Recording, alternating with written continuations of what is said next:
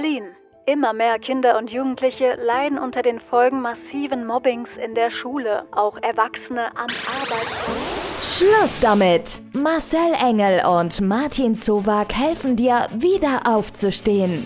Lerne, wie du vom Opfer zum Schöpfer deines Lebens wirst und mach dich bereit für einen neuen Anfang. Ausgemobbt, der Podcast rund ums Thema Mobbing. Hallo, wir sind hier im Studio und leiten die zweite Staffel von Ausgemobbt ein. Wir haben viele tolle neue Gespräche geführt mit Experten. Unter anderem dieser hat Julia aus unserem Ausgemobbt-Team für euch geführt und Julia sagt uns, worum es darin ging. Ja, ganz genau. Hallo, schön, dass wir wieder zusammen sind. Heute habe ich wieder ein ganz tolles neues Gespräch mitgebracht. Und zwar habe ich mich mit Verena Hübbe unterhalten. Sie ist Selbstbehauptungs- und Resilienztrainerin für Kinder und Jugendliche. Und natürlich kam auch sie schon häufig mit dem Thema Mobbing in Kontakt und macht in ihrem Job genau das. Sie macht Kinder stark. Und wie sie das macht und was sie zum Thema Mobbing zu sagen hat, das erzählt sie euch jetzt.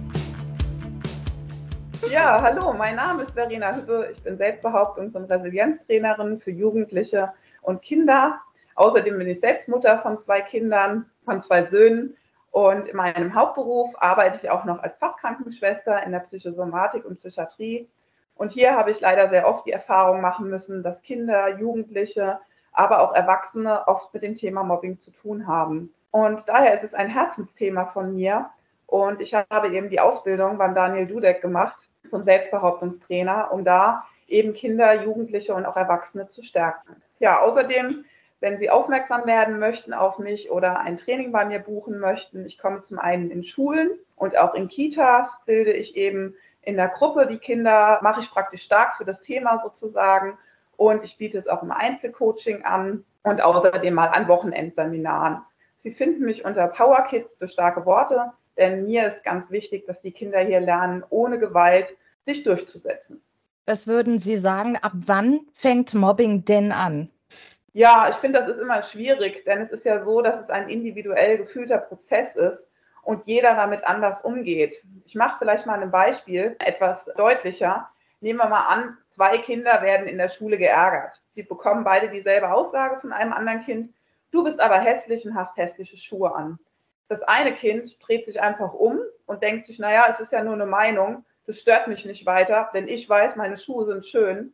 Und das andere Kind nimmt es sich aber so zu Herzen, weil es auch sensibler ist und nicht so selbstbewusst und denkt sich die ganze Zeit, oh Mann, meine Schuhe sind so hässlich und er findet mich hässlich. Ja, der hat ja auch recht.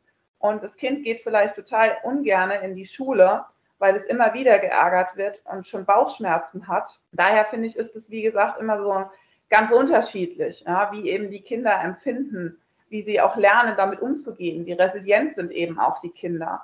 Was sollte dieses Kind denn am besten tun, wenn es das Gefühl hat, es wird gemobbt? Was wäre denn da so der erste Schritt?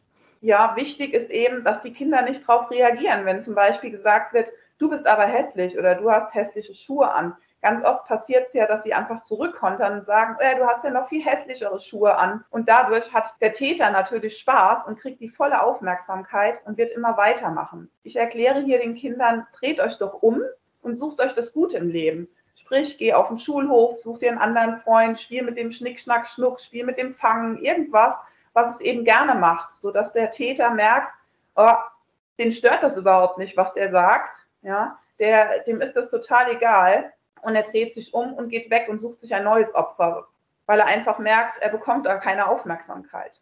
Mhm. Was aber auch ganz gut geht, was ich auch den Kindern in meinen Selbstbehauptungstrainings beibringe, ist Hass mit Liebe begegnen. Das heißt, die Opfer bzw. die Täter bekommen ja meistens negative Aufmerksamkeit. Und hier kann man den Spieß mal umdrehen, wenn jemand wieder sagt, du hast aber hässliche Schuhe an, dass man zum Beispiel sagt, ja, aber deine Schuhe finde ich voll hübsch. Und dich finde ich übrigens total nett. Und dann denkt der Täter, hä, was ist mit dem jetzt los? Ja, ist erstmal irritiert. Vielleicht funktioniert es noch nicht beim ersten Mal, vielleicht muss man zwei, dreimal was sagen, aber deine Schuhe sind schön, dein Pulli ist schön und ich mag dich. Und dann denkt er irgendwann, oh, das ist mir ja viel zu blöd. Ich gehe weg. Ja, braucht aber auch eine gewisse Stärke dann von Seiten des gemobbten Kindes, ne, dass man das dann fertig bringt. Also auch da gilt es dann wahrscheinlich genau. wieder einfach, Kinder stark zu machen. Ja, manchmal passiert es ja aber auch, dass Kinder gar nicht von anderen Kindern gemobbt werden. Ich habe schon manches Mal gehört, dass auch Lehrer mobben können. Ich meine, sind ja auch nur Menschen, sag ich mal. Was wäre denn in so einem Fall aus Ihrer Sicht angebracht? Ja, das ist natürlich schon eine schwierigere Situation. Wenn zum Beispiel, also ich kann mir gut vorstellen, was ich auch schon beobachtet habe, wenn ein Kind jetzt nicht so gut in Mathe ist als Beispiel, ne? dass dann der Lehrer zum Beispiel sagt, ja, also du schon wieder, du bist ja sowas von blöd. So langsam müsstest du es doch mal kapiert haben. Als Beispiel, hier finde ich es eben ganz wichtig, dass die Kinder das nicht für sich behalten. Dass sie es zum einen besprechen mit ihren Eltern, dass sie auch sich einen Vertrauenslehrer suchen. Das ist ja in jeder Schule immer ein bisschen unterschiedlich gehandelt. Entweder gibt es Vertrauenslehrer oder Sozialpädagogen, wo die Kinder hingehen können, dass sie da ganz klar ansprechen, die Situation, was eben passiert ist, dass sie auch ihr Gefühl zum Ausdruck bringen, wie sie sich eben fühlen, wahrscheinlich verletzt, vielleicht auch traurig, vielleicht auch ärgerlich und dass man dann am besten ein Dreier- oder ein Vierergespräch führt, ne? gegebenenfalls auch noch mit der Schulleitung. Was hier eben ganz wichtig ist, dass die Eltern auch dahinter stehen, ne? dass sie ihrem Kind auch zuhören, dass sie ihrem Kind auch glauben, wenn es eben so Gefühle sagt, oh, ich bin aber ärgerlich, ich bin traurig, verletzt, dass man dann nicht hingeht und sagt, ach, jetzt stell dich doch nicht so an. Ja, das passiert ja häufiger mal, weil wir manchmal auch überfordert sind oder selbst so viel Stress haben, gerade durch die Arbeit, ne, dass man dem Kind einfach zuhört und sagt, hör mal, wir finden da eine Regel, weil sonst kann es natürlich auch dazu kommen, dass das Kind irgendwann die Schule schwänzt, ne, weil es sich nicht wohlfühlt, weil es kein, nicht auf Verständnis stößt. Mhm. Oder dass es tatsächlich zu psychosomatischen Beschwerden auch kommt. Ne? Richtig, oder auch, auch das. Genau, ja. das sehe ich leider sehr häufig in der Klinik, dass wir auch schon viele Patienten haben mit Depressionen, mit Ängsten. Das fängt schon früh bei Kindern an. Ja.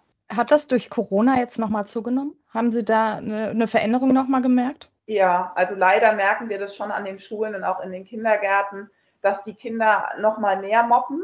Ich denke, es ist für alle ja auch eine schwierige Situation. Ne?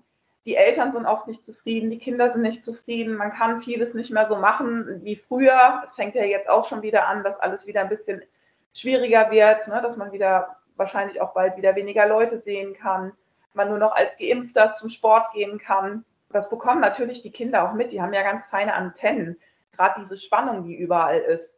Und das bekommen die Kinder oft ja auch ab, gerade wenn viele Geschwister in der Familie sind, bekommen sie vielleicht auch nicht so die Aufmerksamkeit. Und das erleben wir leider sehr häufig, dass es in den Schulen und an den Kindergärten dadurch wieder stärker wird, dass noch mehr geärgert wird, ne? weil sie daheim eben nicht die Aufmerksamkeit bekommen. Ja, ich sehe das gerade an meinen eigenen Töchtern, gerade bei der älteren Tochter, dass da viel im Moment ist, äh, ja, die ist nicht geimpft, der ist nicht geimpft. Äh, das ist mhm. tatsächlich bei den Älteren, die sich schon impfen lassen können, ein großes Thema und ja. wird von den Lehrern befeuert aktuell. Mhm. Das sehe ich, ja. Nach Ihrer Erfahrung, gibt es bestimmte Persönlichkeitsstrukturen, nenne ich es jetzt mal, die es eher begünstigen, dass man zum Mobbingopfer wird? Haben Sie da was feststellen können? Ja, in meinen Augen sind es leider häufig die schüchternen Kinder, die eher ruhig sind, ne, die vielleicht auch eher so in der Außenseiterrolle sind, die nicht so viele Freunde haben, die eher alleine auf dem Schulhof stehen. Da trauen sich oft die Täter eher an die Kinder ranzugehen. Ne? Andere Kinder, die eben viel mit anderen spielen, da haben die Mobber oft Angst, dass dann die Freunde eben denjenigen verteidigen und demjenigen helfen. Mhm. Und je nachdem, wie man halt auch als Kind steht auf dem Schulhof, stehe ich eher als selbstbewusst da, ja, habe ich die Beine zusammen, die Schultern gerade, halte ich Blickkontakt oder schaue ich eher die ganze Zeit auf den Boden, ne? so nach dem Motto schon, bitte sprech mich doch bloß nicht an. Finde, diese Angst spüren die auch oft. Die Mobber haben da auch oft ganz feine Antennen. Mhm. Das heißt, da auch ein Training in einer guten Körpersprache, also dass mhm. man den Kindern eine begünstigende Körpersprache beibringt, ist ja dann auch ein wichtiger Punkt. Ne? Genau, das ist auch ein großer ähm, Teil meines Trainings, dass die Kinder das eben auch mal lernen. Zum einen merken sie auch, dass sie dadurch viel besser drauf sind, als wenn man die ganze Zeit nach unten guckt. Ja, ist man auch längst nicht so gut gestimmt. Es wirkt sich auch auf die Gefühle aus und es zeigt auch nach außen. Man präsentiert sich ganz anders. Ne? Man ist wesentlich selbstbewusster. Ja, ich meine, das ist ja auch bewiesen, ne? die Siegerpose und sowas, dass genau. das was mit einem macht. Genau. Ja. ja. Haben Sie noch weitere Tipps, was man den Kindern mitgeben kann, damit sie insgesamt selbstbewusster werden? Ja, also ich finde zum einen ist wichtig, durch Rollenspiele eben zu üben, dass man solche Situationen auf dem Schulhof auch mal nachspielt. Ne?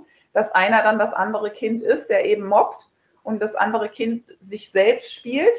Und manchmal, wenn die Kinder sich da so schwer tun, kann man auch mal die Rolle tauschen, dass das Kind auch mal in das Gefühl des Mobber kommt.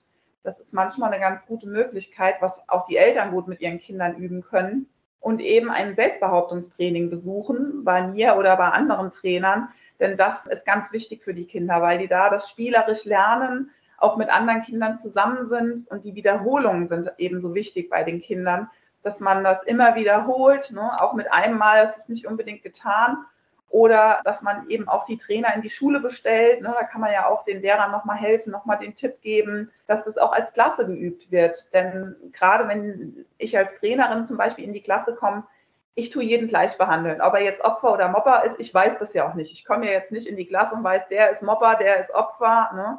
Ich behandle jeden gleich und durch dieses Üben bekommt auch ein Opfer oder beziehungsweise ein Mopper wird von mir auch mal gemobbt. Ja, und damit er das auch mal am eigenen Leib erfährt. Und ein Opfer erfährt da eben auch, wie kann ich mich stärken. Und das ist eben in meinen Augen sehr wichtig. Und dass alle halt auch dieselbe Sprache sprechen. Ne? Dass der Lehrer dann auch trainiert ist. Deshalb, ich mache auch Pädagogenschulungen, weil in meinen Augen sind auch oft die Lehrer einfach überfordert. Die wissen, die haben das ja nicht gelernt in ihrem Studium.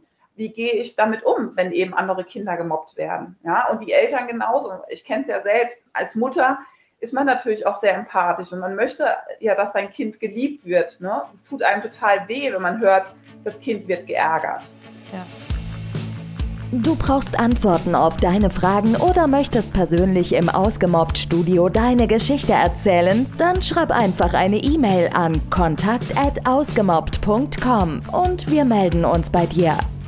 Ausgemobbt, der Podcast rund ums Thema Mobbing.